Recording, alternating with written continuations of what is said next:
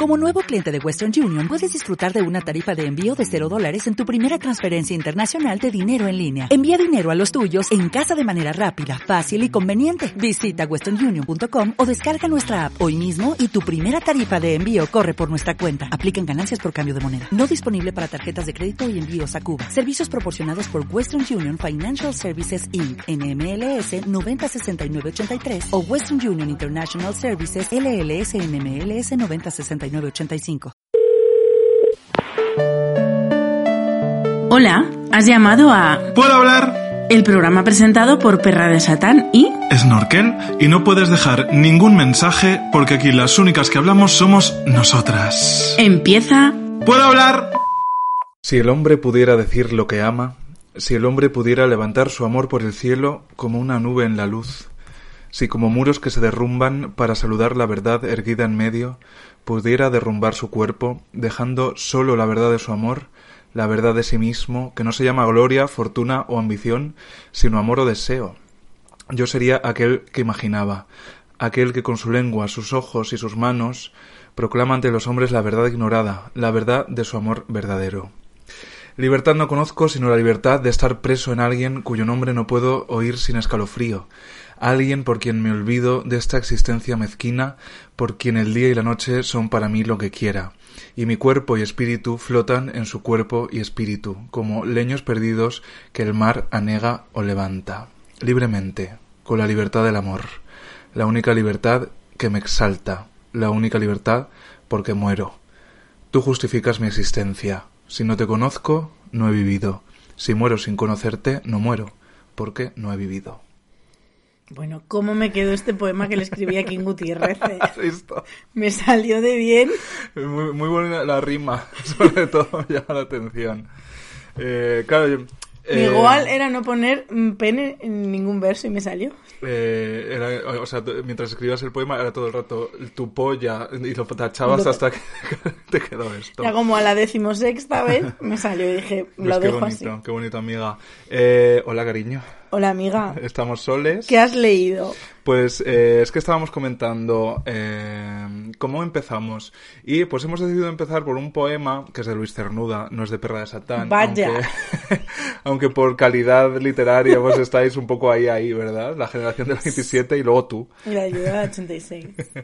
Eh, y eh, claro, este poema ahora mismo no supera un poco la cursilería con la que eh, la distancia de los años me ha condenado, ¿no? A mi relación con él. Pero eh, haciendo este episodio eh, de leídas, porque tú y yo somos mujeres leídas. Hombre, Lo cual no quiere decir que Desde seamos... que nacimos. Sí, no- mejores ni peores que nadie, pero sí que leemos mucho, ¿no? Siempre hemos leído. Eh, y de hecho esto es un poco spin-off de aquel Navideñas en el Es que verdad, acabamos... fue. Sí. Ac- Sí, sí. Acabamos hablando mm, de literatura, pues porque nos salió solo.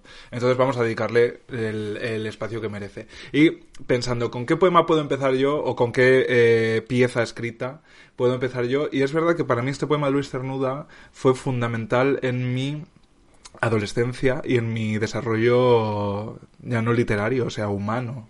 Eh, porque eh, yo creo que fue la incluso Lorca sí se comentó, o sea, te explicaba en el colegio que era mariquita, pero este poema yo entendí perfectamente y se me explicó, vamos, recuerdo además, puedo ponerle nombre a esa profesora, Toñi, que me explicó que este poema iba de que el poeta era maricón, y de hecho es muy obvio, ¿no? Visto ahora, leído desde la madurez.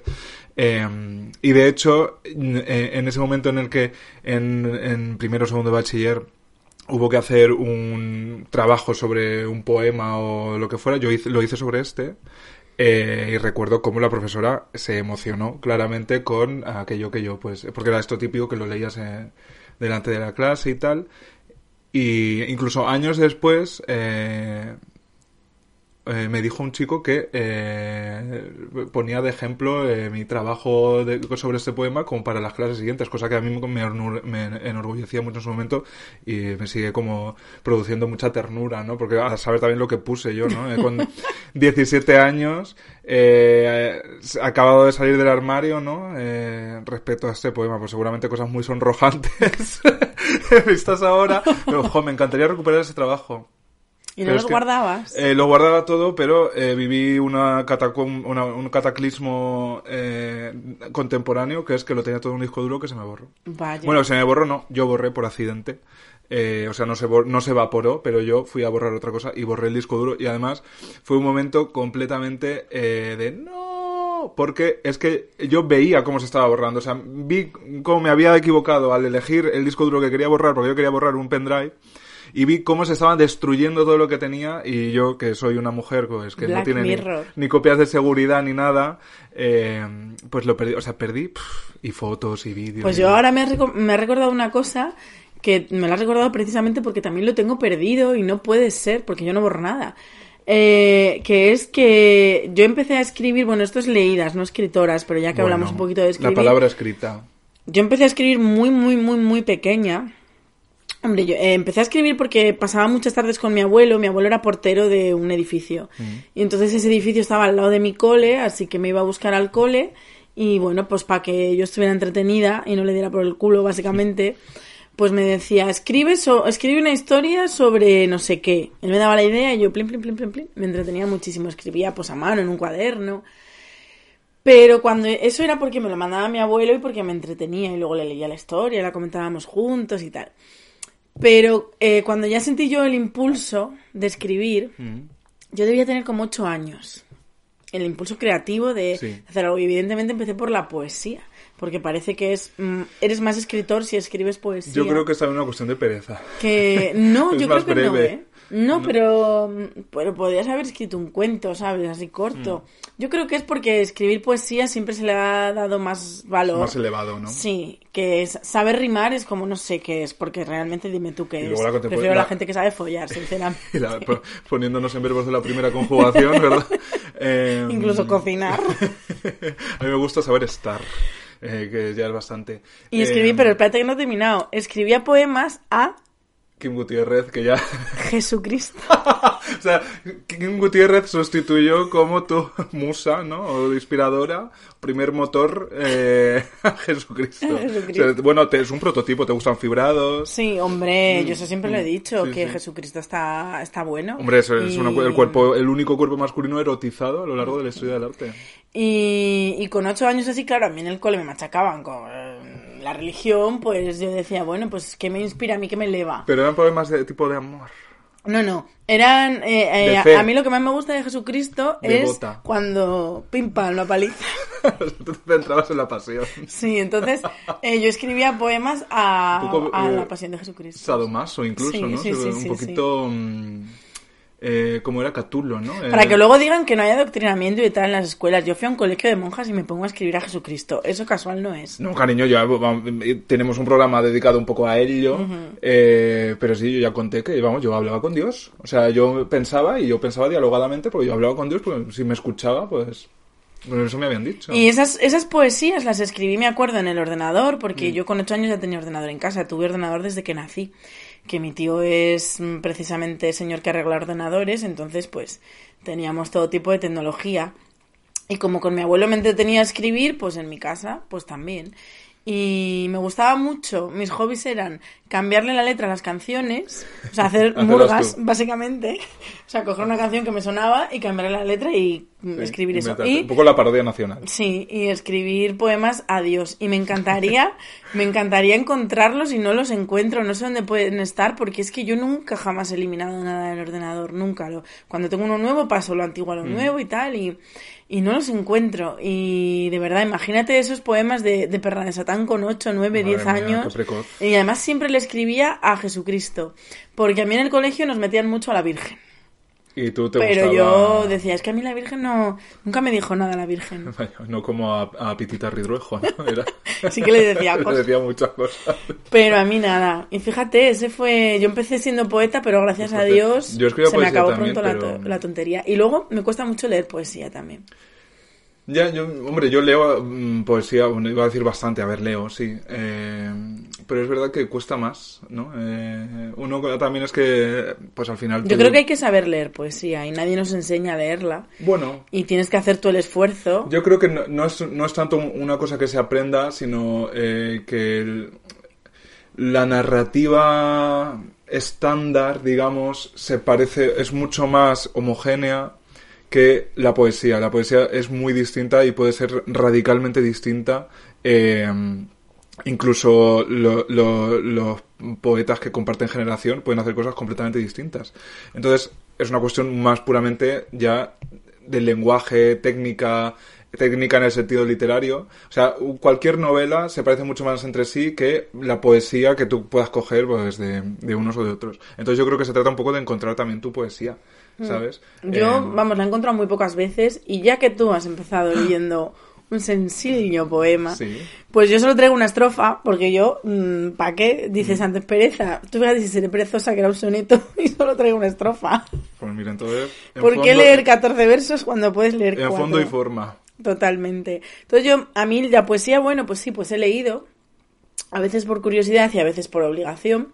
Y es verdad que hay ciertos poetas con los que conecto, no sé si porque, porque realmente me están diciendo algo o porque sus versos son ya tan universales que ya te dicen a ti algo. Por ejemplo, el, hace un par de días salí de fiesta, acabé en el Tony 2. Madre mía. Y, y me sorprendí a mí misma recitando a voz en grito, porque en, cuando llegamos estaban tocando la de golpe a golpe, verso a verso, esta de Serrat, que son versos de Machado. Y me sorprendí a mí misma gritando, ¡Caminante! ¡Son tus huellas! ¡El camino y nada más! Por Pero favor. a voz en grito. Endemoniada. Sí, sí, sí, yo, yo en plan de, pero qué subidón es este de estar gritando a las 5 de la mañana Machado con un piano delante ahí, caminante, no hay camino. Jo, no he oído nunca Tony 2. Ay, es muy divertido. Bueno, es, es, es mejor ir borracho. Para Bueno, que te como, diviertas como de verdad. cualquier sitio en la vida. Bueno, hay sitios que no. Y es un, es un lugar que hay que conocer, Mm. Pero es muy peculiar. O sea, yo no diría que es el sitio que más me gusta de Madrid, No, hombre, pero sí que es verdad que diría que hay que, Hay que hay que ir una vez en la vida. Y yo he ido dos. Hay que explorarlo. Y, y me dio un subidón gritar a Machado, la verdad, fue... mm, Bueno, pero que no iba a leer yo a Machado. Venga. Iba a leer ni más ni menos que Ah, Rubén Darío. ah, muy bien. Rubén Darío, que sí que es un poeta que, que- que ha estado conmigo en varios momentos de mi vida. eh, lo he descubierto varias veces a través de diferentes poemas. Y esta, pues también se me quedó a mí grabada porque de alguna manera mm, me sentía yo que a lo mejor es lo que te gusta de la poesía, encontrarte a ti pispa. Sí. Y yo aquí me encontré. Bueno, pues como, como en toda la ficción y en toda la literatura y en todo al final, pues bueno, encontramos modelos, formas, caminos y ayudas. Así que voy a leer esta sencilla estrofa. Venga. Yo persigo una forma que no encuentra mi estilo, botón de pensamiento que busca ser la rosa, se anuncia con un beso que en mis labios se posa, el abrazo imposible de la Venus de Milo, ni más ni menos. Qué bonito. Muy bonito, muy bonito, de prosas, profanas de aquí don Rubén Darío, que no se llamaba Rubén Darío, yo toda la vida engañada, a mí me gustaba tanto Rubén Darío que yo decía, pues cuando tenga un hijo, le voy a poner Rubén Darío, y luego descubrí que se llamaba Félix Rubén, él se puso Bueno, nombre el nombre artístico, artístico, claro, sí, como sí. Sara ella se hizo a sí misma. María Antonia Abad.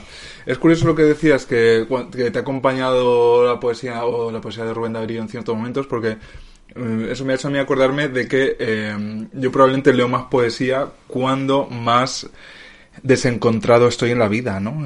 Cuando mm, tienes una decepción... Eh, O sea, alguien- todos los días. bueno, yo eso, claro, 24-7, pero una de- decepción especialmente dolorosa o sangrante. Eh, cualquier episodio así romántico que sale mal, pues enseguida es como muy reconfortante, ¿no? Eh, sufrir con los poetas, ¿no? Que yo de adolescente siempre tenía la, la imagen como de, de que si tú querías ser poeta, yo, ta- yo escribía poesía, pero tampoco... O sea, con una cierta distancia respecto a lo que yo pensaba que era ser poeta, que era ser alguien eh, guapo, para empezar, porque, claro, si te enamorabas con todo el rato, yo pensaba, pues es que tenías que estar dentro de los circuitos del amor romántico, eh, de los que yo me sentía excluido, entonces tú pues tenías que ser guapo, para empezar, y luego muy sufridor, ¿no? Y que muy sensible y que todo te, te despertara como muchísimos sentimientos, ya ves, es una tontería, pero bueno, un, poco, un poquito ve que era así la cosa romántica. Porque Eh, él era guapo. Sí, eh, y, y Lorca a mí me, me gusta también, cuando en las fotos de joven y tal. A mí Miguel Hernández me resulta muy sexy. Tenía cara de comer bien coños, pero Mm. Bueno, comería, cárcel- comería algún hombre, pero hasta que llegó a la cárcel, o sea, dejó que no una mujer por el camino. El rayo que no cesa. Pero yo no sé por qué yo a ese hombre le veo cara de comer bien coños. Ahora, no hay evidencias históricas de que se los comiera. Mm, Bueno, Me no- gustaría que si algún oyente, a lo mejor tenemos algún oyente El especializado. carbono 14, no sé si arroja esos, esos datos. Coge esa pequeña rosquilla. Sí, que no falten. Eh, Ni un puedo hablar sin sus rosquillas, son No. nuestro talismán. Eh, eh, estoy hilando, eh, me estoy quedando un poco abstraído un poco porque el mundo poesía eh, me retrotrae muchísimo a mi adolescencia porque yo leía muchísima poesía de adolescente y escribía también porque pensaba que me tocaba, ¿no? Hacer eso y era como una fase eh, en la que pues si tú eras un, una persona, un adolescente así sensible y te gustaba leer y tal, pues es que tenías que escribir poesía, ¿no? Y leerla. Y eh, yo soñé una vez de adolescente y fue eh, como el mejor sueño de mi vida que yo era novio de Lorca. Uh, Eh, y ahora estoy pensando en eso y claro, se me ocurre que en realidad Lorca o Luis Cernuda eh, se, fueron probablemente los únicos maricones que se me verbalizó en el instituto mientras me, de- me enseñaban su obra que eran maricones. ¿Sabes? Porque el de Leonardo da Vinci, por ejemplo, no se dice. O de Goya. Eh, pero de eso sí. en el colegio de monjas tampoco se decía de Lorca. Ya, ya, ya. No, hombre, yo ahí eh, la verdad que rompo una lanza a favor, ya te digo, concretamente además de esta profesora Toñi, que me encantaría que de repente que lo oyera, ¿no? ¿Te imaginas? Supongo que seguirá viviendo en Albacete, porque ella vivía en Albacete y, y venía todos los días al Mansa, que era donde yo iba al instituto, que es un pueblo que está a 20 kilómetros del pueblo, entonces íbamos todos los días en autobús. Y, y qué curioso que eh, soñara yo que era novio de Lorca. Eh, un poco, además, es que yo tenía entonces 17 años, es cuando salí del armario. Entonces eh, se me mezcla, eh, pues la poesía de Lorca eh, o de Luis Cernuda, a mí se me mezcla con ese momento. Entonces es ¿A su. Lorca no te, no te da la sensación...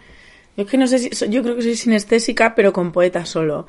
Que, que veo sus caras y ya sé mm, cómo me iban a caer. Y yo tengo la grandísima sensación, y siempre la he tenido, y, lo- y me lo he callado, de que Lorca me caería mal. Hombre, tenía que ser muy tremenda, la verdad. Y andaluza. Ya, claro. Bueno, ya no andaluza, o sea, la quinta esencia de lo andaluz. Eh, tenía que ser tremenda. Eh, luego, hombre, las fotos estas que a lo mejor tiene como una toalla de turbante, ¿sabes cuál digo? Pues también tenía que ser como divertida y tal. Sí, pero yo no- yo siempre he pensado que a mí Lorca me caería mal. Y fíjate que es una persona que me encanta leer. A él sí que, me- sí que lo disfruto Mm. Sí. muchísimo. Y De leerlo mil veces.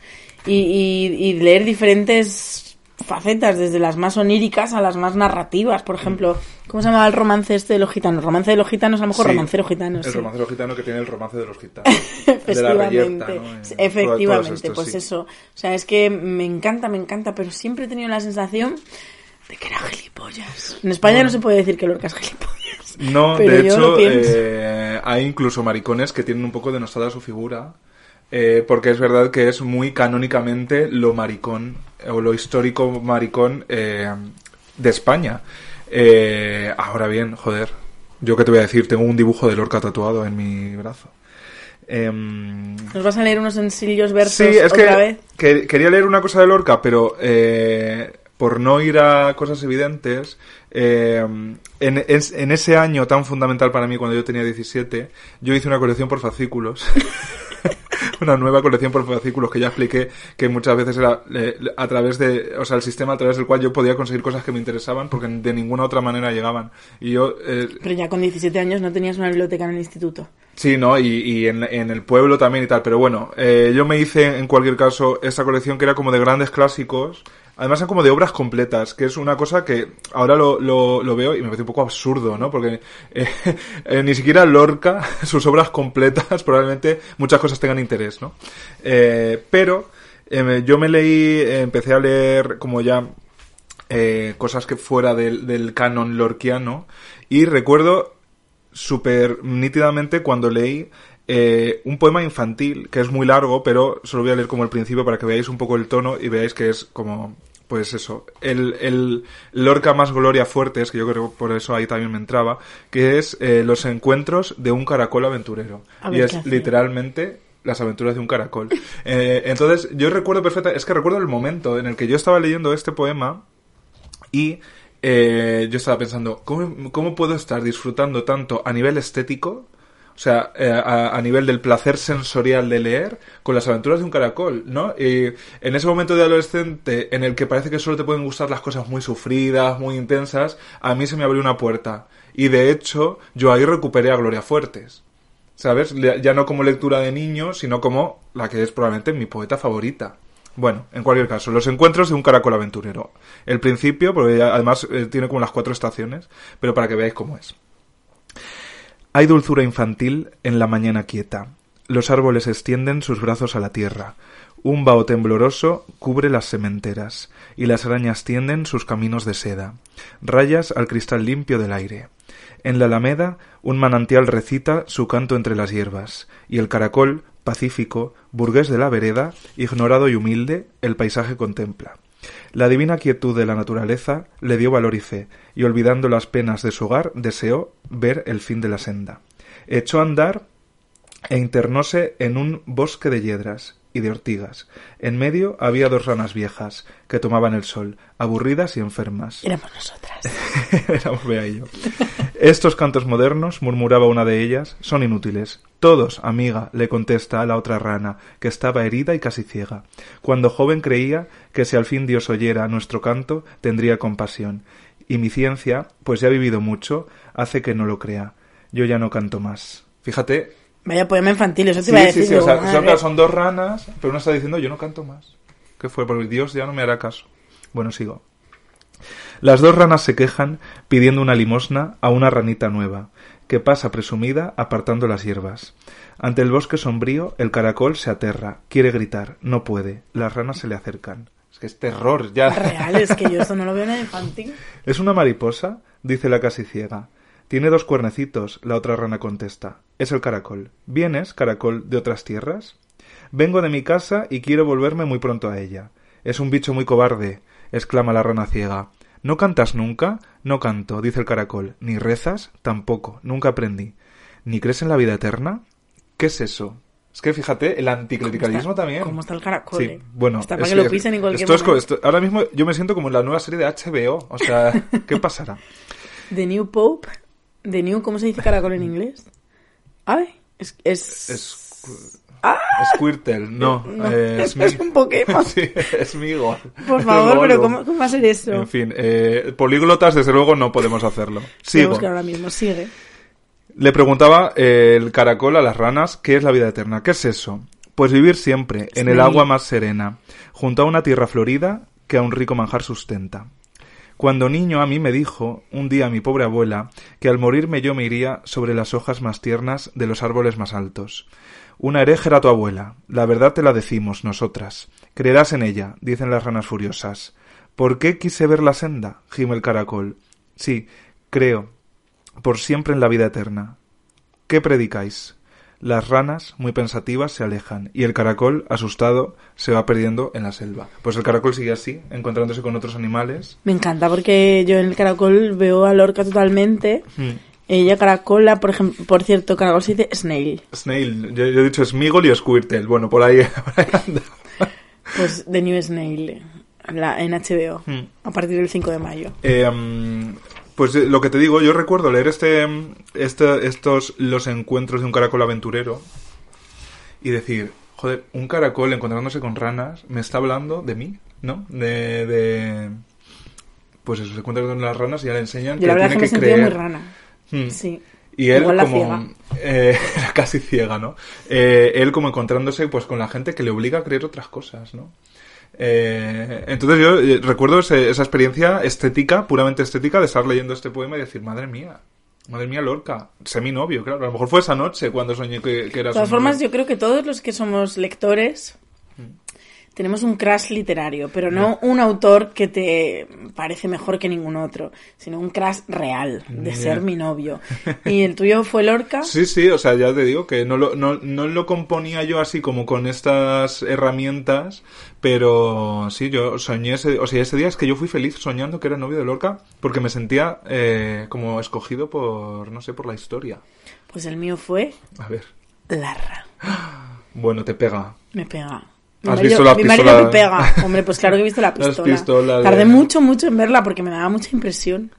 después de que me recomendaran Bueno, muchas veces ir al Museo museo, del que es- Romanticismo. es- nosotros también lo Sí. recomendamos porque es un sitio muy bonito, Mm. con una cafetería hermosa y una terraza muy mona. Y me daba un poco de impresión, porque yo creo que en algún momento de mi vida, que fue en, en ese momento de la juventud a que, al que él quizás no sobrevivió, Sí. que es pues mm, yo qué sé, los 22, 23, cuando el mundo ya te va exigiendo hacer algo o ser algo Mm. o tomar Y, decisiones. y- y cuando ya te vas dando cuenta de que eh, a lo mejor eso ni siquiera es lo que tú quieres. Y, y cuando, te, cuando te vas dando cuenta también, cuando empiezas a entender cómo funciona el mundo Sí. y te das cuenta de que es mentira. Permite que me corte para decir, porque es que es muy fuerte. O sea, lo, lo jodido no es no cumplir las expectativas. Lo jodido es darte cuenta de que tú no quieres eso.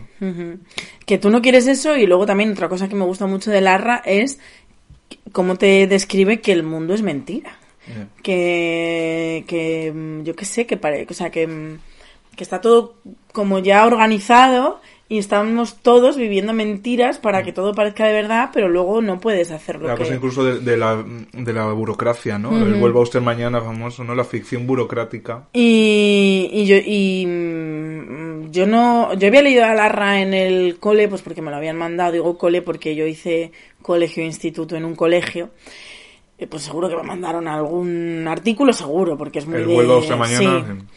Pero cuando lo redescubrí fue en la carrera, que tendría yo 21 años, en tercero de carrera, que es cuando estudiamos a Larra, y bueno, o sea, me sentó como una patada en el corazón leerlo. Me, me, me sentí también muy identificada porque veía esa... mm, por un lado eso, pues como esa pena de no querer vivir en este mundo, no porque me quisiera yo suicidar, sino porque veías eso, que el mundo era falso y que el mundo era mentira y que se regía por unos valores en los que tú no, No crees. no creías.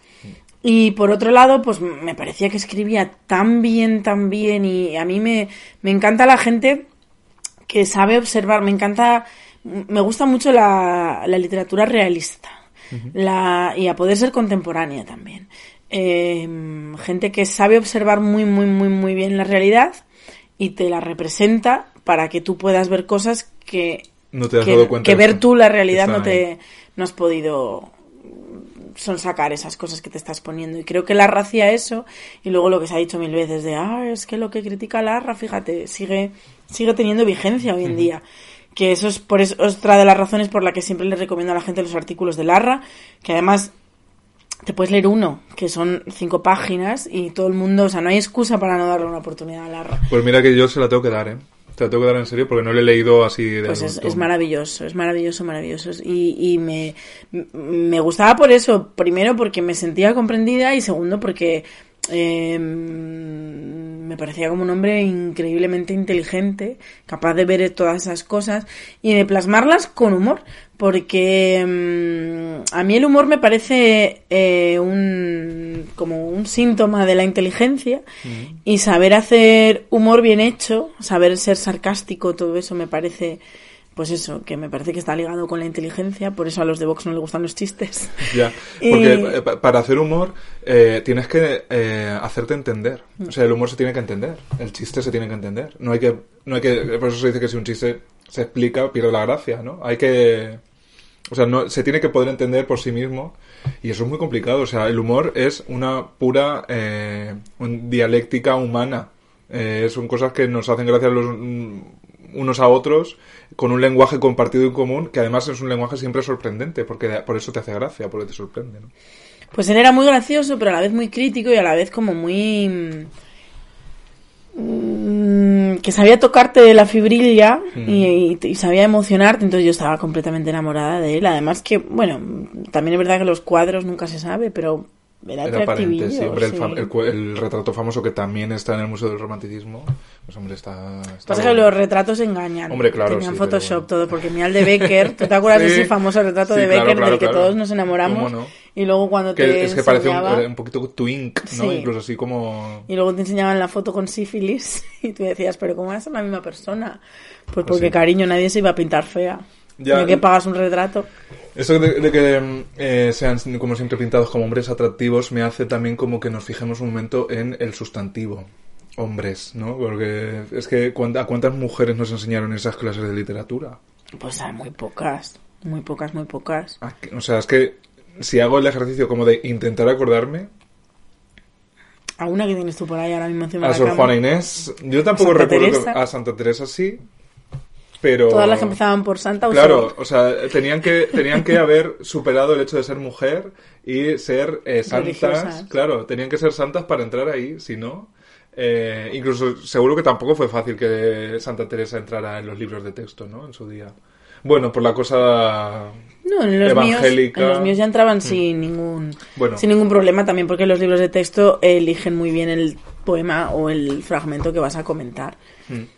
Yo tengo una santa, ya que hemos empezado por la poesía, eh, que ya le he nombrado, que es Gloria Fuertes, eh, que es mi poeta favorita de todos los tiempos probablemente, y que eh, em, la verdad que le agradezco a Blacky Books que a través de este libro que tengo ahora mismo aquí encima, que es el libro, se llama literalmente El libro de Gloria Fuertes, eh, hubo una coincidía con el centenario, si no me equivoco también de nacimiento, pero bueno, es verdad que vivimos de repente un renacer de Gloria Fuertes y, y hace Total, un yo la par tenía años- olvidada, ¿eh? Yo la tenía olvidada y gracias a la moda que vuelve, Sí. pues dije, también me le pedí a mi madre que me regalara este libro Y es maravilloso. y, y volví a leerla porque no la había vuelto a leer desde porque también tenía la fíjate mm, me acuerdo que en la carrera nos decían que, que había que leer a Becker porque se tenía se solía pensar que Becker solo valía para leer en la adolescencia sin embargo era un poeta maduro con sentimientos maduros y con ideas que vale para cualquier momento Sí. y a mí y, y a mí me pasó eso con Gloria Fuertes yo creía que era una poeta para leer en la adolescencia o en la, Bueno, incluso en la niñez.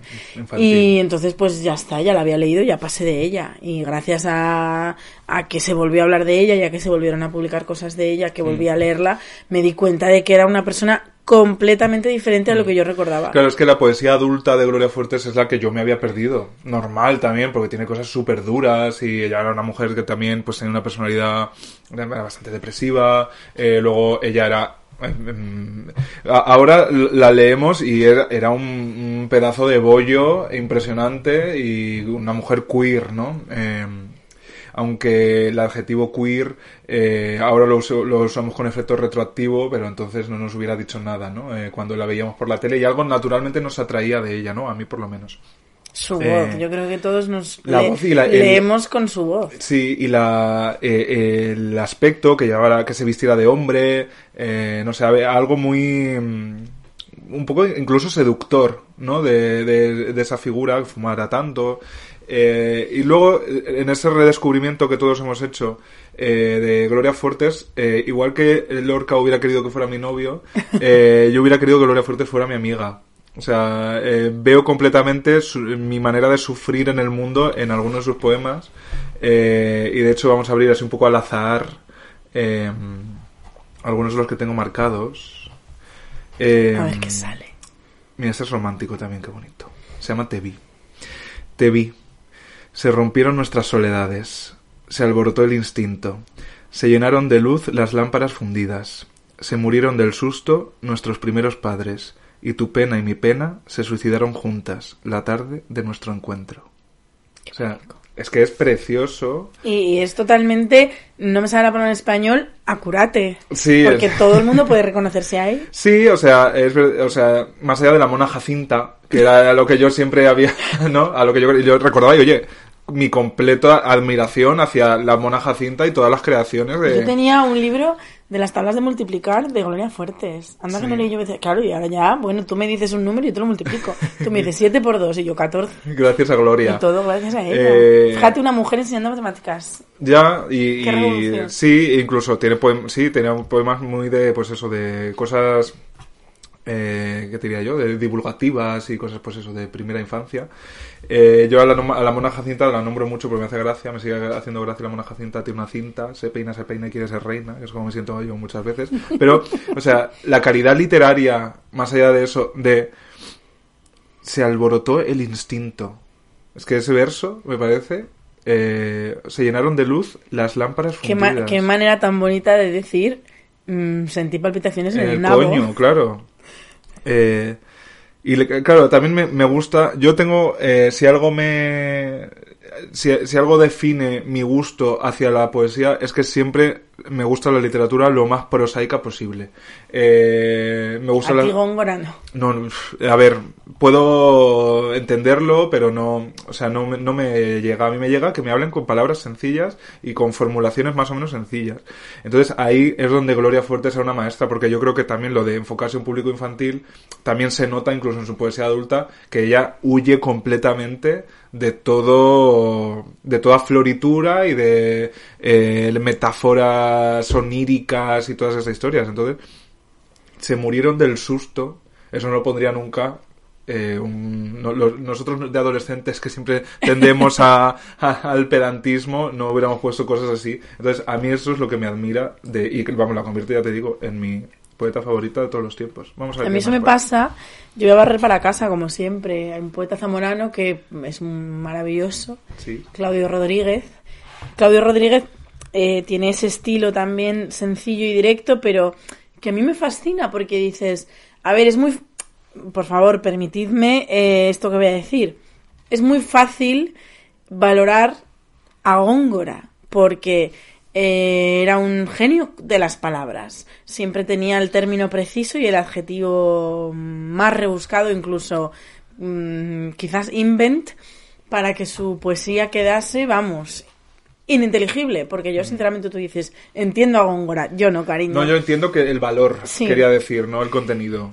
Eh, pero a Claudio Rodríguez, que es contemporáneo de, de Gloria Fuertes, eh, yo lo admiro por eso, porque con palabras muy sencillas eh, transmite unas emociones y, y te lleva a unos sitios que dices, a mí eso me parece que tiene más valor, porque dices, qué cabrón, o sea, eso, se murieron del susto, ¿quién pondría eso en un verso, no?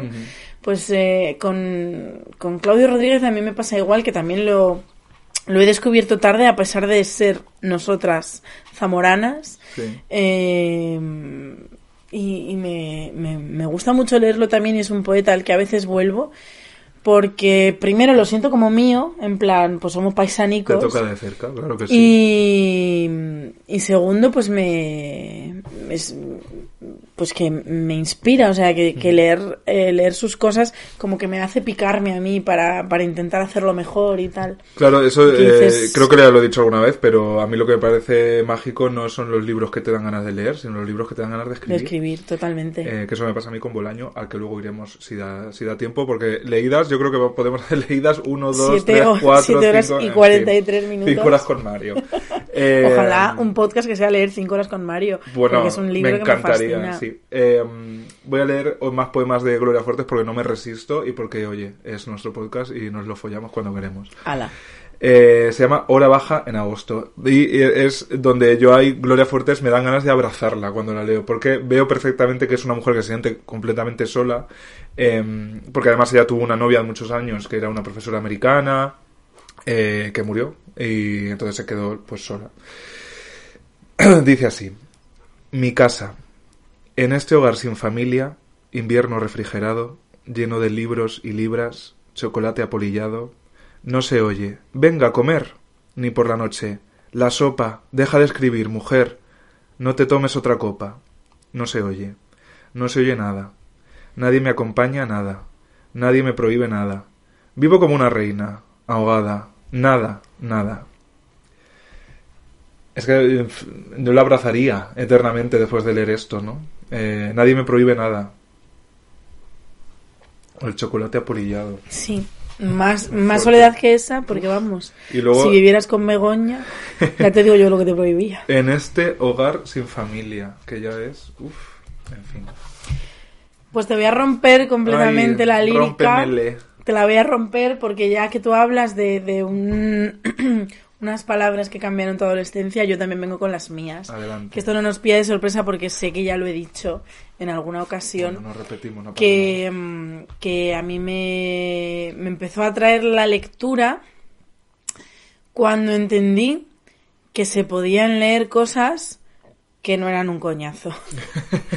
Es que, eh, sí, lo de empezar, eso lo decía Mr. Aveline, y a lo mejor ya lo he citado, pero lo de eh, eh, empezar a enseñar literatura por el Lazarillo de Tormes. Uf, y mira que el Lazarillo es una maravilla. sí, sí, pero, no para leer con mayor, 14. cariño, hay que leerla de mayor. Madre mía. Pues a mí me pasó de, de pequeña, me gustaba mucho leer, porque me gustaba, a mí como siempre me ha gustado leer cosas de risillas, porque es lo que más me gusta, y eso es así. Sí. Pues claro, en literatura infantil hay muchas risillas. Mm. Entonces yo me leía todos los barcos del vapor, todo, todo, todo. Me lo compraba mi madre, mi madre todo lo que se me antojaba, me lo compraba. Pero luego cuando ya llegas a ese momento, pues ese 13, 14, que empiezas primero de la ESO, Sí. y en literatura, pues, eh, pues mm, de repente... Empiezan los libros sin dibujos. Antonio Machado, no sé qué. Pues yo decía que es que no, o sea, lo leía porque a mí no me cuesta leer, pero es que no me atraía No conect- absolutamente no nada.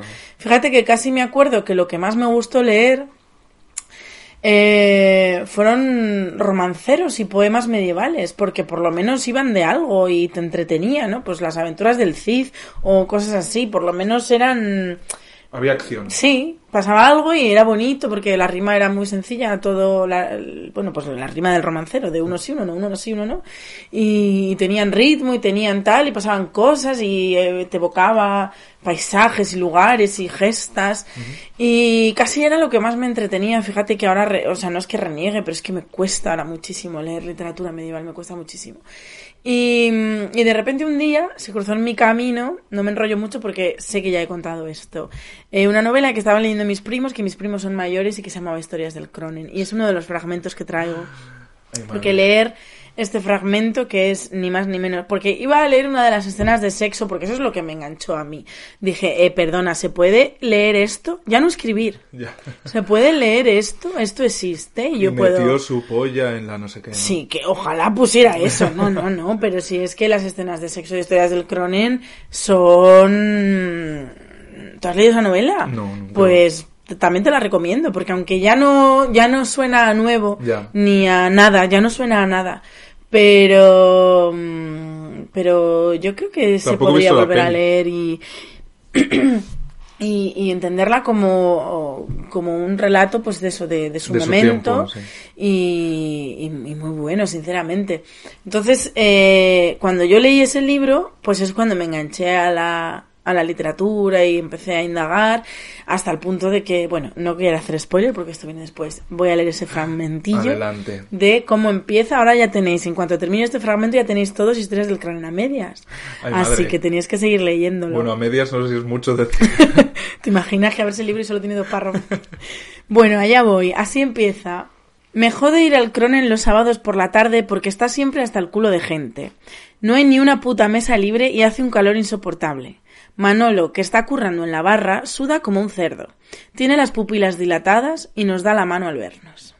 Así, ni más ni menos, empieza esta novela, Historias del Cronen de José Ángel Mañas, que yo creo que en este párrafo, o sea, no, no voy a leer más, eh, también porque el- mm, me lo traigo apuntado, no tengo el libro físicamente aquí, porque aquí la Enrique, esto lo voy a contar. Aquí la Enrique, una hora antes de empezar a grabar, se le ocurrió que teníamos que leer unas citas. A ver, no, no, pues bueno, es un Y libro. yo o sea, tengo mis libros- capítulo- Tengo mis libros en Zamora, porque yo en Zamora es como mi campamento base, donde llevo todas mis cosas, y entonces como tengo tantísimos, tantísimos, tantísimos, tantísimos libros, pues cada vez que me leo uno, tengo- cada vez que leo un libro tengo como dos tradiciones. Una, en la última página por detrás, apuntar la fecha en la que me lo leí. Y así como los que repito, es como muy divertido porque tengo a lo mejor puesto 17 de septiembre de 2001 y luego mm, 4 de marzo de 2012 ya. Y es como pues las veces que he vuelto a ello. Y la otra tradición es llevármelos a Zamora como para ir liberando espacio y, Y también que entren, que entren en archivo. que entren Eh, nuevos libros. Entonces, hoy cuando Enrique me dijo, vamos a leer unas citas de los libros que nos gustan, yo dije, eh, perdona, en Madrid tengo un total de 30 libros, o así no tengo más, que son, lo, que son libros que me, que me quiero leer en el futuro, los que están leídos o libros con los que estoy trabajando, que para la tesis. Y, y Historias del Cronen no lo tengo a mano, lo tengo, tengo dos, tengo dos Ediciones. eh, dos ediciones, una firmada además por José Ángel Mañas que viene un día a, a mi facultad y, y solo leo este pequeño fragmento porque creo que es suficiente. Yo creo que ahí están todos los temas de, de la el novela. tono. Ese me jode. Me acuerdo cuando, eh, cuando estudié teoría de la literatura, eh, yo también hice un trabajillo em, el profesor nos hizo hacer un trabajo sobre el, el comienzo de un libro, ¿no? Nos estaba hablando de, de la importancia de esa primera página, de cómo incluso de ese primer párrafo, de cómo arranca una novela, porque en un primer párrafo ya tienes que pues arrancar, es que no hay otra y palabra fija- mejor fijar el tono y fijar, sí. Y, y yo lo hice sobre este, a pesar de que el profesor de teoría de la literatura era un señor viejuno al que le encantaba lo antiguo, pues yo quise hablar de este porque, porque ese me jode, o sea, es que ya está, o sea, en dos palabras ya has entrado al libro, ya sabes quién está hablando, qué tipo de chico es, em, que es un chico que va al cronen los sábados por la tarde, o sea, ya, ya tienes la imagen mental eh, de esa persona poco a poco hecha y, y, y- y vamos, que me parece estupendo. Incluso todo el capítulo primero es una es un arranque de una novela maravillosa y lo decía antes que no iba a hablar no iba a traer los fragmentos de sexo porque leídos ahora casi me hacen daño. Son tan tan Sí. tan tan son tan misóginos, pero no en un mal sentido, sino en un sentido bueno de que de que es totalmente creíble que un chico de 17 años trate así de mal a las mujeres y las así, utilice así en el sexo. Entonces dije, va, vamos a ahorrarnos Mm. el disgustillo. Bueno, ahí está lo de también que, pues bueno, es una novela, además, mm, por lo poco que sé de ella, que ya te digo que ni la he leído, ni sé de qué va, ni he visto Pues la sí te la película, ni nada, yo creo que está en su espíritu el reflejar ese momento, ¿no? Sí. Entonces, eh, pues bueno, los 90 fueron complicados. Eh, de todas formas, retomando un poco lo de que tú te llevas los libros, que es un tema que a mí me parece interesante, eh, yo... Esto que oís de fondo son Sí. los jumpers que me estoy comiendo. Sí, aprovecha, mujer, no te cortes. Eh, yo llegó un momento, yo he vivido, o sea, no puedo hacer la relación de todos los pisos en los que he vivido. Eh, en las ciudades sí, aunque tendría que pensarla. Pero los pisos ni de coña, y mucho menos de los compañeros que he tenido de piso. Porque como cualquiera que ha estudiado fuera, es que he ido pasando por pisos de estudiantes y pisos de estudiantes. Y yo hacía un poco eso, ¿no? Eh, Me, me iba llevando al pera, eh, pues lo que iba acumulando para ir ligero de equipaje, ¿no? Por volver a Machado.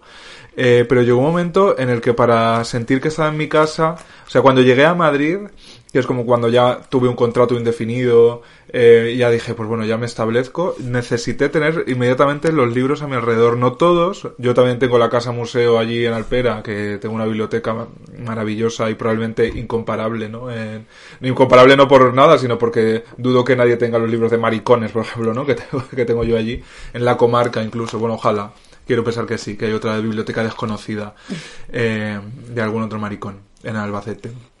Pero eh, yo, eh, si hay por eh, un objeto físico que tengo apego, eh, son la- los discos y los libros. Y necesito tenerlos a mi alrededor, o sea, necesito poder consultarlos. Yo hago mucho lo de eh, sacar un libro que me apetece no le volver a leer, sino volver a ojearlo, volver a olerlo. Eh, eh, hace mucho también que le perdí el respeto a los libros, que se lo tenía eh, de adolescente y entonces los Es otro tema muy subrayo. interesante. Sí. Y porque eso también deja marcas de mi relación con el libro, ¿no? De Total. hecho, eh, la- yo que compro muchísimo de segunda mano, eh, mucho más que de primera, diría. Eh, cuando un libro de una tienda de segunda mano, una librería de viejo, que me encanta esa expresión, eh, está subrayado, vale menos. Y a mí me parece que tendría que valer más. O sea, a mí nada me gusta más en el mundo que comprar un libro y que esté subrayado porque me siento conectado a esa persona que lo leyó en su día o que a veces también tienen a lo mejor un marcapáginas antiguo, Una dedicatoria. una dedicatoria, una nota eh, o incluso O bueno, eh, el, el ticket de compra y es de, de, mm, de galerías preciados. eh, eh, o sea, eso nada me emociona más. Con los discos también me pasa y de hecho en, en, mi, en mi habitación de, del pueblo de Alpera tengo incluso, por ejemplo, enmarcada una foto de Debbie Harry, la cantante de Blondie, que encontré, de periódico, eh, que encontré en un single de Blondie que compré en Alicante, me parece. Pues de en esto que estás hablando de libros de segunda mano que vienen con cosas que a mí también me encanta, te lo juro que me gusta muchísimo eso. Y yo también marco los libros y los mm, y doblo páginas y los pinto. Sí. Mm, yo creo que la mejo- lo mejor que me he encontrado ha sido el libro de la Canelli, porque es suyo, de Alcácer. Que venía con eh, recortes de prensa eh, súper chungos, de noticias jodidas, eh, metidas entre las páginas del libro de Alcácer del señor, ¿cómo se llamaba este? José, José Juan Blanco. Ignacio Blanco. Ignacio Blanco. Mm. O sea, ya el libro es eh, Fuertecito de por sí. de por sí, como para que encima, o sea, ¿cómo sería la persona? Y mente, está, ¿no? está dedicado, ¿eh? Por El Juan Ignacio Blanco. Sí, sí, sí. Juan bueno, es Ignacio de Blanco hecho solo se- lo vendía él, ¿no? Ese libro no, te- no- o sea, estuvo prohibido, ¿no? No tuvo Sí, distribución. yo creo que sí, que solo lo vendía él, sí. Eh, O sea, una persona que ha ido a conocer a este hombre que le ha comprado el libro y que y luego ha usado el libro. ya.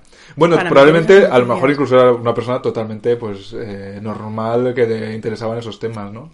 Y claro, es que la forma de, en esos años de acumular información cuando no tenías internet, pues era esa, ¿no? Eh, que de hecho John Waters, por ejemplo, que yo siempre reivindico también su faceta de escritor, a mí me encantan los libros de John Waters, son descacharrantes, interesantísimos. Eh, pues él, de- él decía que todavía mantiene la costumbre de todos los días pues leerse cinco o seis periódicos, porque de ahí venían las historias. Eh, y de ahí venía la información, ¿no? Eh, eh, pero bueno, eh, yo sí que eh, para mí fue fundamental en mi, en mi eh, evolución como lector, eh, que eso yo creo que también uno va evolucionando, no solo por gusto, que evidentemente va cambiando y se va ampliando, eh, o incluso va, se, se va a- a- refinando, ¿no? Porque yo también recuerdo el boom, por ejemplo, del código da Vinci, que a mí me pilló de lleno, con, pues eso, de, pues con 15 años o lo que sea. No, más pequeño eras, porque 15 tenía yo. Pues- No, yo tenía 17. Yo sí, pues esos años de instituto, vamos. Eh, o sea, toda la basura que salió alrededor del código da Vinci, eh, también a mí me hizo darme cuenta de que los libros podían ser malos. ¿Sabes? Eh, yo recuerdo perfectamente, no es por hacer inquina, porque a lo mejor el, el autor me imagino que seguirá vivo y tal, a lo mejor lo Sí, escucha. Pero vi- recuerdo- vivo, rica. Eh, yo recuerdo un libro que es que, con toda la desvergüenza, yo creo que se llamaba, si no el código Vivaldi, era el archivo Vivaldi o le- el enigma Vivaldi o lo Ay, que el fuera. mismo de Vivaldi me lo he leído yo. Que, y- y- y- que era que había un pentagrama y lo tenían que resolver. eh, y yo recuerdo tener conciencia de decir, me acabo de leer una puta mierda de libro con el respeto al autor y pensar, eh, un libro puede no tener valor, ¿sabes? Que eh, a, a la- a la, mm, al objeto libro siempre le, otorgamos, o sea, lo miramos con una cierta solemnidad. A mí esta es una conversación que yo ya no puedo tener, porque yo no puedo, o sea, sí puedo tenerla, por supuesto, Mm. no puedo con la gente que precisamente le otorga valor a un libro. En 2020. Que, o sea, el libro en 2020 probablemente sea la cosa más devaluada, más denostada y más, casi me atrevo a decir, capitalista Pero aún así... que, existe ahora mismo. Pero conserva ese halo. Porque la gente es gilipollas. Porque Ya, en el momento bueno, que te no paras sé. a pensar, dime tú a mí qué sentido tiene eh, tener en tu casa un ejemplar de un libro. O sea, no qué sentido, claro que tiene un sentido. ¿Qué valor tiene tener en tu, en tu casa un ejemplar de un libro que ha salido en 2020? Ninguno. Pero la gente dice, ay, los libros, los libros, los libros, porque nos han educado en que los libros, que tener libros es guay, de ahí que nuestras abuelas, por lo menos la mía, eh, tuviera unas colecciones encuadernadas en piel y con Sí. letras doradas que no abrió en su puta vida, pero las señoras Daba tenían que tener libros y eso como que lo hemos heredado.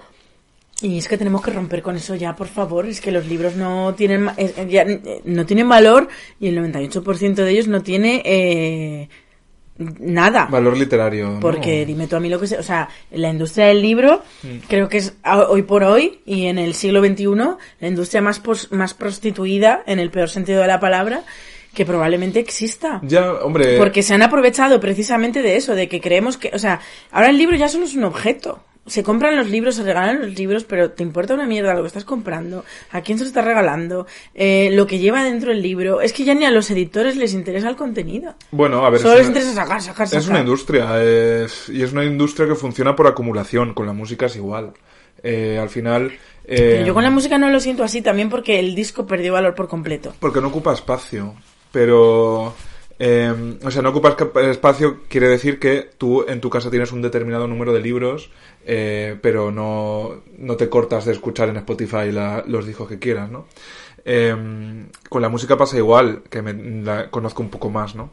Eh, al final tú haces un contrato con una mm, empresa que te gestiona los derechos y esa empresa se fija en ti y se fija en eh, 150 grupos emergentes más y al final eh, vive no de trabajar con esos grupos cada uno especializado y vamos a hacer que suenes aquí o que no sé qué o que se parezcas una película es eh, yo cojo a 150 grupos y con que uno me salga rentable es tanto el dinero que genera eso que eh, ganas dinero a pesar de lo que inviertes en todo lo demás. Entonces, la industria editorial funciona así. Con un pelotazo eh, puedes invertir en mm, 150 libros malos.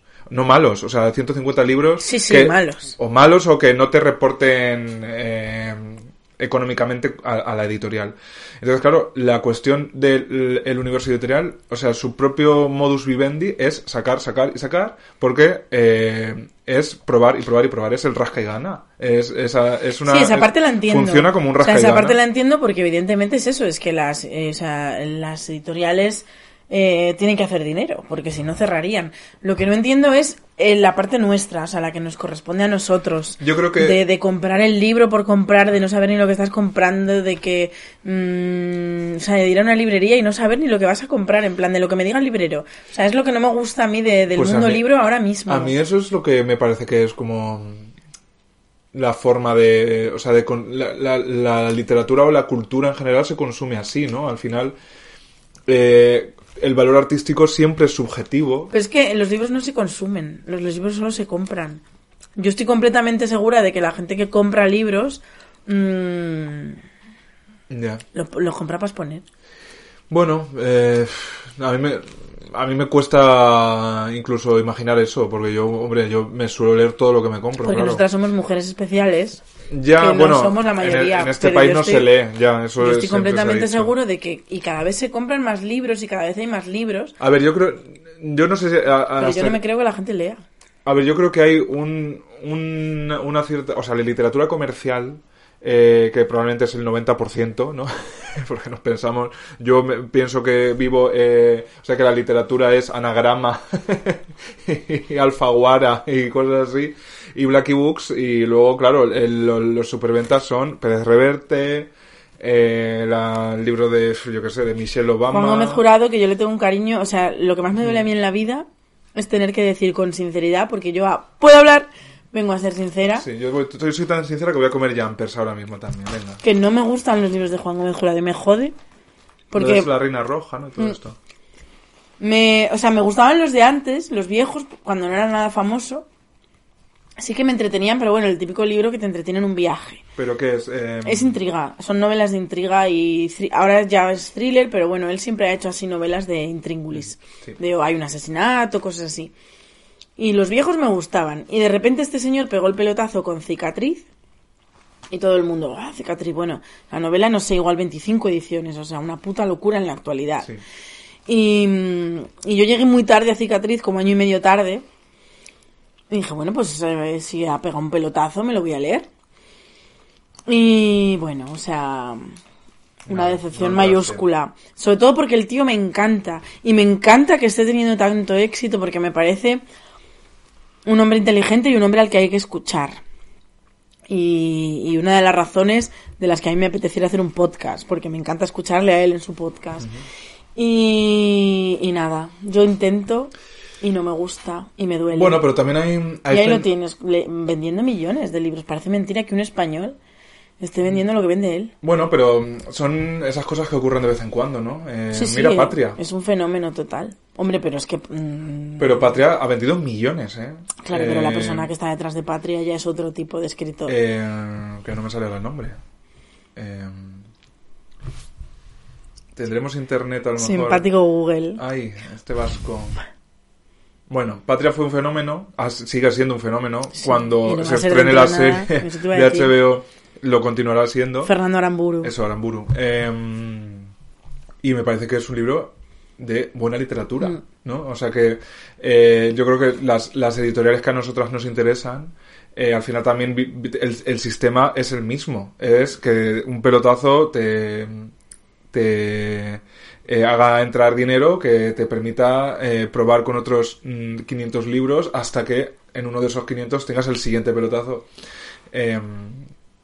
Pero bueno, también a mí eh, me da esperanzas, ¿no? O sea, no todos los libros se compran y no se leen, o, aunque el libro por leer también es, eh, yo lo reivindico, ¿no? El que yo acumulo también siempre muchos libros que tengo que leer. O sea, Hombre, yo a mí me encanta, además, o sea, yo yo cada vez compro menos libros, eso sí es cierto. Por esta cri- crisis de me cago en la industria que hemos visto en los diez últimos años que, que vamos, yo estoy, com- bueno, estoy completamente en desacuerdo de cómo funciona la industria de la literatura a nivel, me niego a escribir más. Ese es el nivel. O sea, hoy por hoy no me pregunta la gente, ¿cuándo vas a sacar un libro? ¿Cuándo Pero vas a sacar un libro? Ahora no. Pues porque no quiero que, que algo que para mí es importante, o sea, mm, también partiendo de la base de que mis novelas no son patria. Eh, pero algo que para mí es importante y que para mí sí que tiene un valor, eh, dure 15 días, que es lo que duran hoy los libros. y ya son 15 días. Y ¿eh? entonces eh, es que estoy muy en desacuerdo con cómo funcionan las cosas ahora mismo y eso de te publico un libro solo porque tienes followers, que es lo que me pasó a mí. Y, y, y es que da exactamente, pero literalmente da exactamente igual lo que escribas. Ya, yo eso lo- Entonces, mm, yo no quiero formar parte de esto Hace- ahora mismo. A lo mejor dentro de un año digo, pues mira, Hmm. eh, siento la necesidad de contar otra historia y encima tengo la oportunidad de que por tener followers sé que me la van a publicar, me voy a aprovechar de ello. Pues a lo mejor dentro de un año me estoy comiendo mis palabras. Pero mm, desde que publiqué el segundo, que es cuando de verdad me di cuenta, porque con el primero estás tan ilusionado que no te das cuenta de las cosas, solo estás living. Pero desde que publiqué el segundo dije, eh, no quiero volver a publicar nunca más, o sea, no creo, no quiero que mi libro eh, comparta estantería con el de Aitana. Es que, es- o sea, pobre Aitana, que ella tampoco tiene la culpa.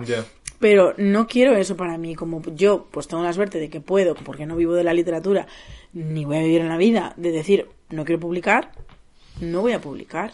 Y no será por falta de ofertas, dando Estás- esta importancia. Está haciendo unos gestos ahora como de gueto. eh, hombre, es, es interesante este approach. eh, eh, te iba a sacar antes a colación, tú has nombrado a Aitana, yo iba a nombrar a Alfred. Otro gran poeta. Vamos a leerlo. Eh, no, me ¿Cómo pareció- era el, el- cómo era el poema este? Mm, ¿Qué eh, piensas? es que pre- prefiero ¿Qué no-? Prefiero no reproducirlo porque me parece que uh, se entró en el bullying directamente, ¿no? En Twitter con el tema del libro de Alfred. Y al final que la culpa no es de Alfred. Eh, la culpa no sé si es de nadie, de hecho, porque pues a lo No, mejor es aún del se... sistema. Como, a mí me encanta aún- culpar al sistema. Estoy obesa. Es culpa del sistema. Que me pone donetes a un euro. Bueno, estos en concreto te los he puesto yo encima de la mesa. Eh, no, o sea, yo me tomo, ese- o sea, el libro de Alfred para mí, y ahí retomamos lo del valor del libro como objeto, eh, o como, mm, no como objeto, como mm, producto. eh, para mí el libro de Alfred es merchandising de Alfred, no es un, un producto literario, no es un texto eh, con la intención de, eh, a través de la literatura, transmitir algo. Eh, yo creo que probablemente él piensa que sí, como yo pensaba que sí con los poemas que escribía, que probablemente eran mucho peor que los de Alfred, ¿no? Y por eso se quedaron en un cajón siempre, y ahí siguen. Eh, pero, eh, o sea, desde el momento en el que el libro, eh, tú decías antes que está prostituida la, la, la industria. A ver, yo creo que la literatura... Está prostituida a borregos encima, porque si me dices que está prostituida para, mm, yo qué sé, para gente Eh, que... también te digo una cosa, yo... Estoy muy enfadada, como ves. Ya, ya, ya, me sorprende el nivel de inquina. Eh, Total. pero yo, por ejemplo, te puedo... Yo, mi, mi escritor favorito es Bolaño, que podemos pasar eh, si quieres a leer algo suyo. Eh, y te aseguro que con Bolaño, o sea, es el ejemplo perfecto de cómo incluso en la altísima literatura, o sea, en los verdaderamente eh, escritores que han definido su tiempo, que es el caso de Bolaño, eh, se hace lo mismo. O sea, los engranajes son los mismos. Porque Bolaño faltan publicar las listas de la compra. Se ha publicado todo, incluyendo lo que él expresamente pidió no publicar. Lo que él abandonó y lo que él consideró que no era publicable, se ha publicado absolutamente todo. Además, con una... Yo aquí ya me, enfango y tampoco tengo to- todos los datos porque yo esto lo he seguido por la prensa. Pero incluso con una maniobra editorial mm, rara porque Bolaño era, como todos sabéis, de, de anagrama. Eh, vamos, fue un poco un, no descubrimiento de Jorge Herralde, eh, porque es verdad que ya había publicado la literatura en América, había ganado muchos premios de, él vivía de los premios literarios, que es una cosa que a mí también me, da- produce hasta ternura, ¿no? Él, eh, bueno, vivía, él se dedicó a mil millones de cosas, pero sacaba dinero, dinero para subsistir de los millones de premios literarios que hay en España, y ya había publicado, pues eso a través de haber ganado estas cosas. Pero eh, el autor por antonomasia de anagrama pasó al, Fa- al Faguar, bueno, a literatura Random House, operación millonaria mediante, con unas cartas cruzadas en los medios de amantes, exmujer, eh, depositarios de la herencia literaria, o sea, una cosa novelesca, eh, incluso eso, después de la muerte del autor. Y la operación es igual. O sea, ahora mismo en literatura Random House, y yo los tengo todos, ¿eh? Tampoco es que le haga boicot y, a, y a- a mí en el fondo me gusta tenerlo, pero es que es- les faltan las, las listas de la compra. Que es lo que ha pasado también con un fenómeno literario más reciente, que es el de Lucía Berlín. La de Manual para Señoras de la Limpieza, que es una maravilla, y que ya están sacando pues hasta los POSIT. Eh, además, como ya murió, también es como muy una, así un poco maldita y tal. Pero bueno, por volver a la literatura, Venga. Venga, vamos a ello. Porque además tú has leído un inicio, el de historias del Cronen, y yo voy a leer el inicio de... eh, Ojalá leer el final para que se jodan todo. no, no sería esta una novela en la que el final te hiciera spoiler, ¿no? Pero eh, mi libro favorito, aunque eso siempre es una construcción muy maleable, pero bueno, cuando me preguntan por tener una respuesta, eh, yo siempre digo que es Los Detectives Salvajes, que incluso quienes lo hayáis leído recordáis que hay un poema visual. ¿Tú lo has leído? No. Pues te lo llevas ahora mismo si quieres. Mm, Eh, son tengo, tengo que trabajar mi relación con Bolaño. No Sí. estoy reconciliada con son él. 800 páginas. Bueno, cariño, he leído La Regenta dos veces. Ya, ya, no. eh, a, mí no a mí últimamente me da más pereza, ¿eh? Los libros así grandes. Pero tu, tu relación con Bolaño, ¿cómo es? Está perjudicada, está per- es mala ahora mismo, pues porque mm, el nombre llegó a sonar tanto, yo lo descubrí hace Eso lo entiendo. sí. 6, 7 años, que el nombre llegó a sonar tanto que sin ningún tipo de orientación ni nada, cogí el primer libro que instintivamente mm, me llamó la atención en ese momento y no fui capaz de terminarlo. ¿Cuál era? ¿Te acuerdas? No me acuerdo.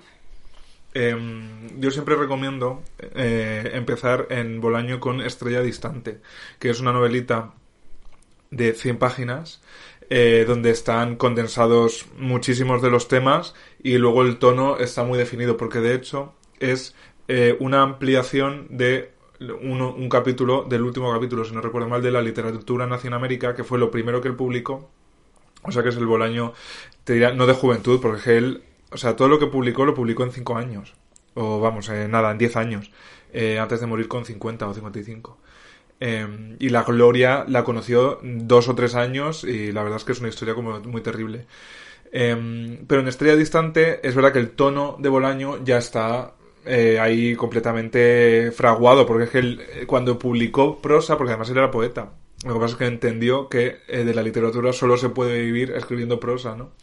Eh, cuando él publicó, él ya era un escritor perfectamente maduro porque había escrito tanto. De hecho, eh, él en vida y tal es que publicó muy poco. Eh, los 150 libros de Bolaño que hay son los que él no quería publicar y los que él abandonó en el Pues ordenador. igual me leí uno de esos. Puede ser. Si eran una novedad, seguro. Porque ya te digo que es que todavía están sacando eh, archivos a mitad y cosas así. Es, en fin. Bueno, Estrella Distante es, ya te digo que una novelita de 100 páginas que te lees en dos tardes y que ahí, ahí si, si te gusta, puedes continuar porque ahí está la esencia eh, de Bolaño. Claro, si tú empiezas a lo mejor por los detectives, yo entiendo que lo, que lo abandones a mitad.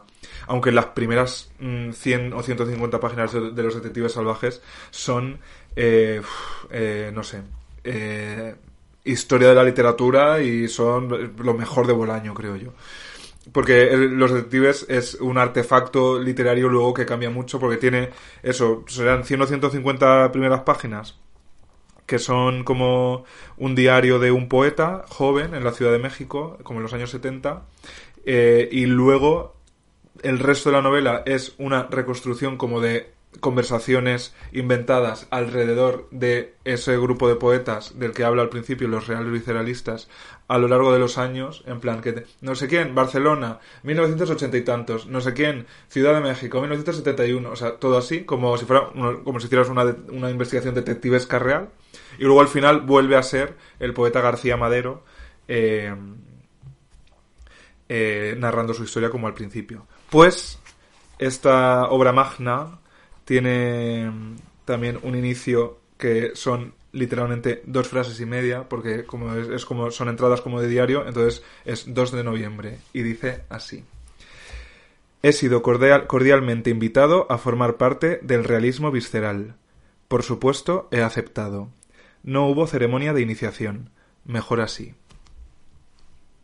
Y igual que tú decías que ahí ya veías muy bien el tono, yo creo que aquí también se ve eh, perfectamente.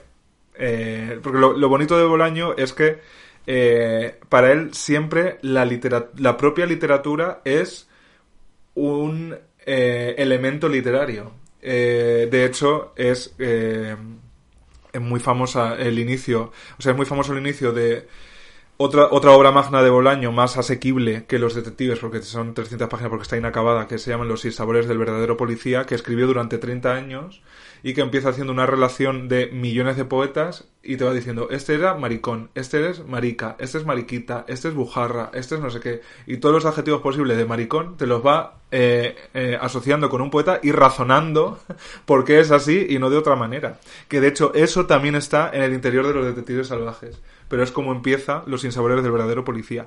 Eh, y, y, de hecho, ya te digo que Estrella Distante es un capítulo extendido de otro libro suyo y como y de hecho hay un capitulito aquí que es de lo mejor de los detectives que luego es un libro aparte que se llama Muleto o sea que es un es como un multiverso lo de Bolaño. Todo está relacionado con todo eh, la literatura siempre está presente la literatura y la muerte. Eh, y, y se, en, en, los libros de Bolaño se habla muchísimo de literatura e incluso él es muy crítico literario y te dice todos sus gustos y todas sus fobias y te las mete en, en los libros, en diálogos o en, sin, vamos, mm, sin mediar provocación. Él te habla de lo que le gusta y lo que no. Y eh, quizá por eso también que la literatura sea parte de su propia literatura es lo que eh, me hace estar como tan cerca de Bolaño porque eh, yo creo que para ti también es así. La literatura ha sido parte fundamental de nuestras vidas. ¿No? Nos ha acompañado. Yo por la literatura me siento acompañado. Sí, yo también. Y pues sí, bueno, por la literatura y por cualquier tipo de creación artística, porque al final lo que decíamos antes de que, mm, de que nos buscamos en lo que leemos, eh, a mí una de las cosas que más me gusta del cine es que me regala mm, eh, reflexiones sorpresa que si no hubiera visto una determinada película no habría hecho. Y al final es eso, que te, no sé si te vas creando, te vas entendiendo a ti mismo a través de, por lo menos en mi caso, de las ficciones que yo leo. A mí la ficción me sirve mucho. A veces incluso he llegado a tener la reflexión de, no seré yo Don Quijote de la Mancha. me estoy volviendo loca. lo que me estoy quedando es eh, muda. Completamente. Eh, que, que a veces he alguna vez he tenido la reflexión de, no me estaré yo volviendo loca como eh, nuestro personaje español por antonomasia. Mancheo, además. Eh, Don Quijote de la Mancha. Porque claro, como yo vivo a través de la ficción y me, y me creo a mí misma, en el sentido de crear, no de creer, eh, a través de las ficciones... Te, te, conformas a través de la ficción. Al final... Eh, yo digo, claro, es que la realidad no tiene nada que ver con la ficción y la realidad no tiene que tener sentido, la realidad no tiene que tener tres actos. Ya. Y, estoy tan, o sea, toda mi vida está tan mm, tan regida por la narrativa que, a veces me, digo valoras lo que te pasa en relación a la narrativa que has consumido ayer estaba lloviendo no te gusta a ti eh, que yo haga eh, que haga mm, bueno, referencias a la actualidad ayer estaba lloviendo en Miss Americana el documental de Taylor Swift y, y está igual de loca que yo. pues mira, amigas. Eh, eh, hablaba en plan de, no, es que no, no quiero continuar con esta narrativa. O sea, ella era tan consciente de que es un personaje que elige sus propias narrativas. Y yo digo, madre mía, voy a acabar como la de Taylor Swift, que buena no está. Elige tu propia aventura. Buena no está. Eh, a ver, yo creo que todos consciente o inconscientemente, sobre todo inconscientemente, lo hacemos así. Lo que pasa es que eh, tú y yo, que somos personas que somos probablemente más autoconscientes, sabemos que lo estamos haciendo, pero te aseguro que eh, la, gente vive su vida en relación a la ficción. Cosa que, por otro lado me parece fascinante, sí. porque que la cultura se haya metido tan dentro de nuestras vidas. Bueno, de hecho es que la cultura se, existe para eso, ¿no? Eh, al final la cultura es lo que los seres humanos tenemos para relacionarnos con, con los demás con el mundo y con nosotros mismos. Eso también es muy novedoso, porque eso no lo puedes aplicar hace tres siglos.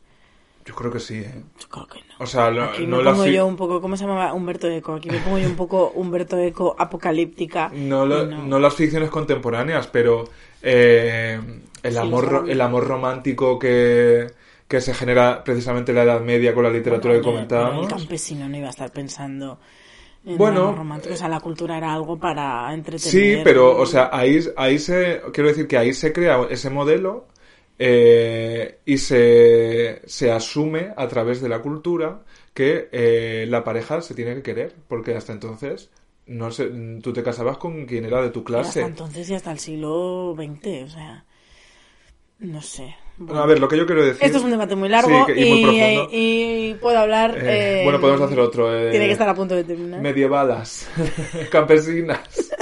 Eh, no, lo Oye, pues hoy me han dicho, hoy me ha escrito un chico a través de Twitter, que es lo más, que, que él quiere un puede hablar sobre mm, vendimiadoras, que como hemos hablado de que tu pues padre tenía viñas y mi abuelo también, que él quiere. yo he vendimiado muchos años. vendimiantas, las espigadoras.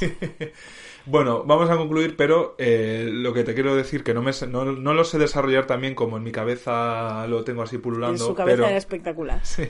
La cuestión es que vivimos nuestra vida en relación a las ficciones que hemos consumido y a los relatos que se nos han impuesto. Y eh, aunque no, no, no, o sea, lo que lo típico de, que se dice Disney ha arruinado nuestras vidas porque no vamos a tener, pues es completamente real.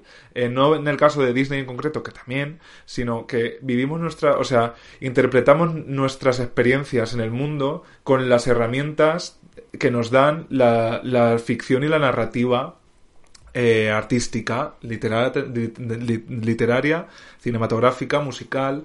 Eh, por eso la, cultura habla de nosotros, ¿no? Y es tan satisfactorio decir, joder, es que es este personaje de esta serie, es que es como yo. Pues no, cariño, no es como tú, pero tú te reflejas en él porque está, sirve para eso la ficción, para reflejarte y para ofrecerte modelos. Por eso siempre en la comunidad LGTBIQ decimos que es tan importante la representación, porque yo, que por cierto he escrito un artículo que ha tenido mucho predicamento en Jazz sobre esto, eh, yo cuando me di cuenta de que era maricón, el choque no era ser maricón, es que me, que, me gustaran los hombres. El choque es que se podía, que yo podía ser maricón, que era una posibilidad, porque nadie me había enseñado que se podía que era una cosa que no era un, solo un insulto, o que no era solo cosa de alguien rico en la tele, sino que yo, en, mi pueblo, podía ser maricón. Y es que ese salto mental de que yo podía serlo, eh, si, si hubiera tenido referentes mucho más cercanos y mucho más a mano, pues no me hubiera costado.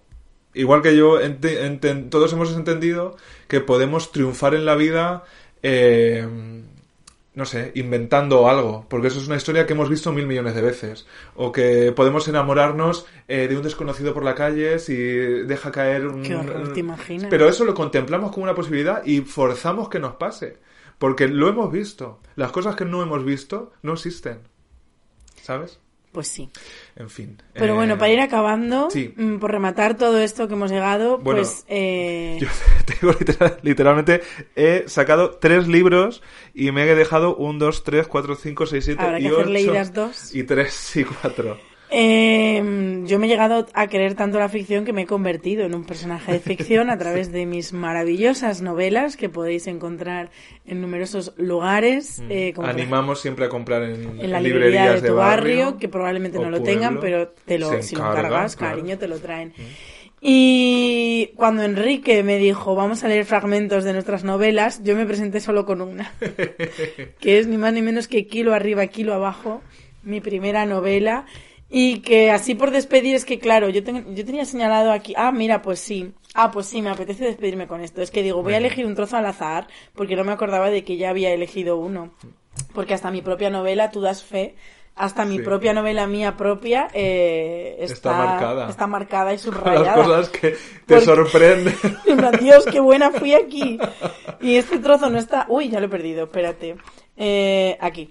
Este trozo no está marcado, pero me hace mucha gracia porque también forma parte del mito de Perra de Satán, que eso es una cosa que me encanta. La mitología. Ahí es donde la autoconsciencia me divierte. Claro. Cuando yo soy, yo soy capaz de crear eh, mi leyenda y vivir mi realidad. Ya. Hombre, claro, y que no- tú y yo vivimos zambullidas en la autoparodia constante. Entonces yo quiero, para terminar, eh, leer esto, eh, este fragmentillo de una novela que os recomiendo encarecidamente, queridas, y dice así.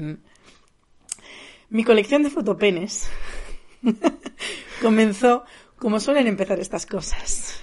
Poca gente se planta un día y piensa, voy a coleccionar frasquitos de perfume, a no ser que te dejes llevar por un anuncio de chorradas por fascículos como mi amiga Enrique. Que sí. Eso, Como mi amiga no eso lo pone en el en la novela. en la ya para la tercera, si publicas ya me metes. Generalmente te juntas con tres o cuatro cosas iguales y al final acabas cogiendo la costumbre de reunir cuantas más mejor, sin otro sentido que el de acumular. Que si de joven me fui de Erasmus y decidí guardar postales de todos los sitios que visité, que si me hice el Interrail y ahora colecciono imanes de todos los países en los que he estado, que si me compré tres peluches y ahora todo el mundo me regala uno. A mí un día un tío me envió una foto de su polla sin que se la tuviera que pedir.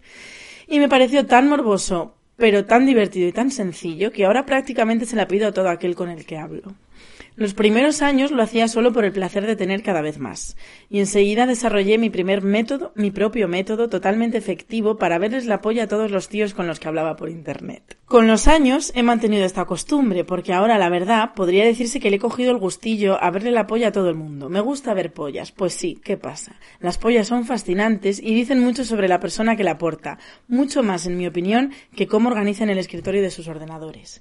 He llegado a un punto en el que ya solo necesito ver una foto de la polla de un tío para saber si me interesa o no. Ni siquiera necesito una foto de su cara. Qué superficial es eso de valorar a una persona por su cara. ¿Qué más da a mí, qué más me da a mí si es guapo o feo, si es rubio o moreno o si le falta un ojo? Esas cosas pueden ser cruciales cuando tienes 15 años, pero cuando ya eres una mujer adulta te das cuenta de que la verdadera belleza está en el interior, en el interior de los calzoncillos más concretamente. Y con esto, amigas, Qué mejor conclusión para leídas uno. Porque le tendremos que poner leídas uno. habrá Eh, que hacer leídas dos porque sí. tengo otra novela. Hombre, pues cariño, eh, volvemos a repetir que eh, para las dos miembros de Puedo Hablar, cualquier fotopene siempre es bien Bienvenida. recibida, bienvenida Pérez. Eh, y eh, nada, os convocamos a los próximos leídas porque eh, me parece un buen hilo conductor también como para tener de vez en cuando, ¿no? Y hay muchas cosas que nos salen de la literatura. Yo traía una pregunta que hacerte muy rápida y muy sencilla. Vale. ¿Qué estás leyendo ahora? Pues mira, estoy leyendo Ama, el libro se llama Ama, lo tengo por aquí, de hecho, es- creo que está literalmente debajo de esos donetes. Efectivamente, Así y sí. es.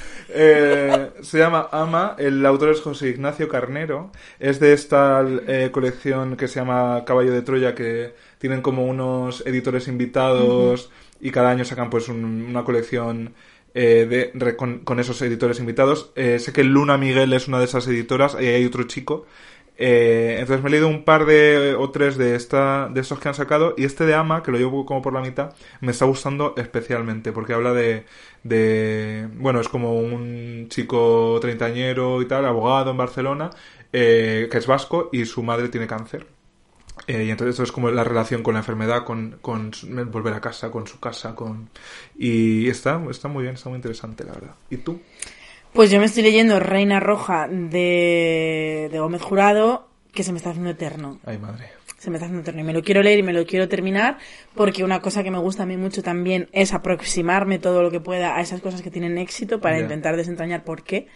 Así que me lo voy a terminar. Pero llevo todo el mes de enero leyéndolo. O sea, mientras he leído Reina Roja ya me he leído dos libros más. Ya. Porque no podía ya Sí, más no, yo hago él. eso también. ¿eh? Y de hecho mañana, sin ir más lejos, voy a empezar el de Manuela Carmena, que me lo regalaron la semana pasada.